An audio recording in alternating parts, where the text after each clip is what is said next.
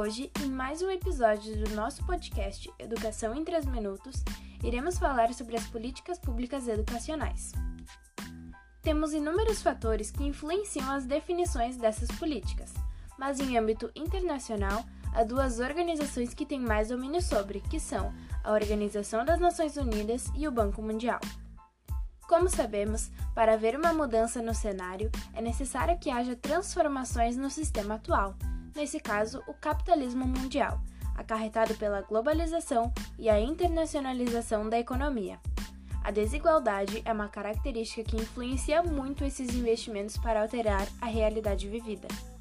O Banco Mundial influenciou principalmente para facilitar projetos para suprir as necessidades de países subdesenvolvidos ou em desenvolvimento, em determinada época, como exemplo, projetos financiados por essa organização e desenvolvidos a partir da década de 1970, em parceria com o Ministério da Educação, que enfatizaram o ensino profissionalizante, tendo como objetivo contribuir para o desenvolvimento econômico e diminuição da pobreza.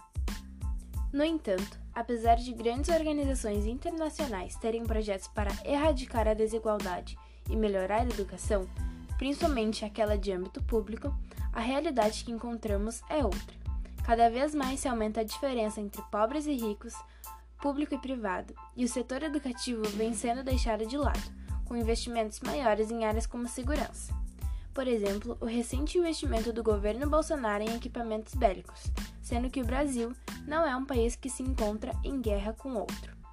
Para encerrar, deixo a seguinte reflexão: como nós, cidadãos, podemos modificar esse cenário? Será por meio das organizações internacionais ou nossa escolha de governo que poderá melhorar a situação do país? Espero que esse episódio tenha sanado suas dúvidas e agregado conhecimento a você ouvinte.